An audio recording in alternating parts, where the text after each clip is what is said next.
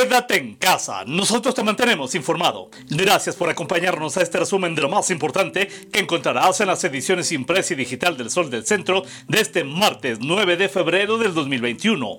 En la información. La escasez y desabasto de componentes electrónicos para la operación de automotores, que ya afecta a la planta General Motors de San Luis Potosí, podría extenderse al estado de Aguascalientes y generar en el transcurso de las próximas semanas paros programados en la industria de la entidad. Rogelio Padilla de León, secretario general de sindicatos de la industria automotriz de Aguascalientes, explica que la falta de estos semiconductores ha frenado ya la actividad de algunas autoparteras que desde Aguascalientes surten algunas piezas para la armadora potosina dentro de una actividad pública y movilidad social prácticamente regularizadas, el estado de Aguascalientes alcanzó este lunes un total de 21.536 casos acumulados de pacientes portadores de COVID-19, cifra mayor en 86 al más reciente registro de la plataforma de la Dirección General de Epidemiología de la Secretaría de Salud Federal. A casi un año de iniciada esta problemática, el ICEA reconoce 2.023 lamentables fallecimientos por esta causa. La reforma eléctrica podría complicar la operación de los parques solares ubicados en Aguascalientes, cuyas empresas recurrirían a arbitrajes internacionales, ya que en la práctica están siendo sometidos a una expropiación indirecta. Por sus altos niveles de irradiación solar, Aguascalientes es propicio para la instalación de parques fotovoltaicos, de los cuales a la fecha hay ocho en operación, dos más en etapa de construcción y uno en su fase de desarrollo. Esto ha traído la entidad a inversionistas canadienses, chinos, españoles, estadounidenses, franceses e ingleses, además de mexicanos, advirtió Juan Manuel Ávila, presidente estatal de la Coparmex.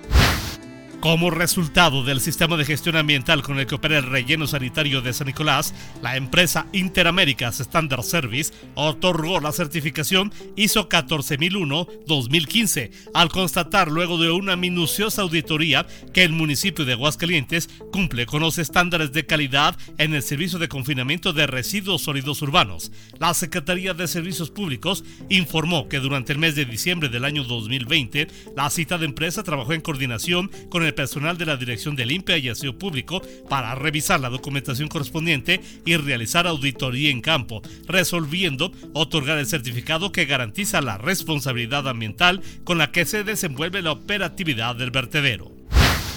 En información policiaca, de manera extraoficial ha trascendido que dos personas de la tercera edad, víctimas de imprudentes conductores, perdieron la vida en el hospital al que fueron trasladados luego de ser embestidos. El primer caso ocurrió el sábado 30 de enero, cuando José, de 71 años, se trasladaba en bicicleta sobre Avenida Aguascalientes y al llegar al cruce de la calle Río Éufrates fue arrollado. El segundo lamentable fallecimiento se registró la madrugada del domingo sobre la Avenida Siglo XXI a altura del fraccionamiento Solidaridad 3.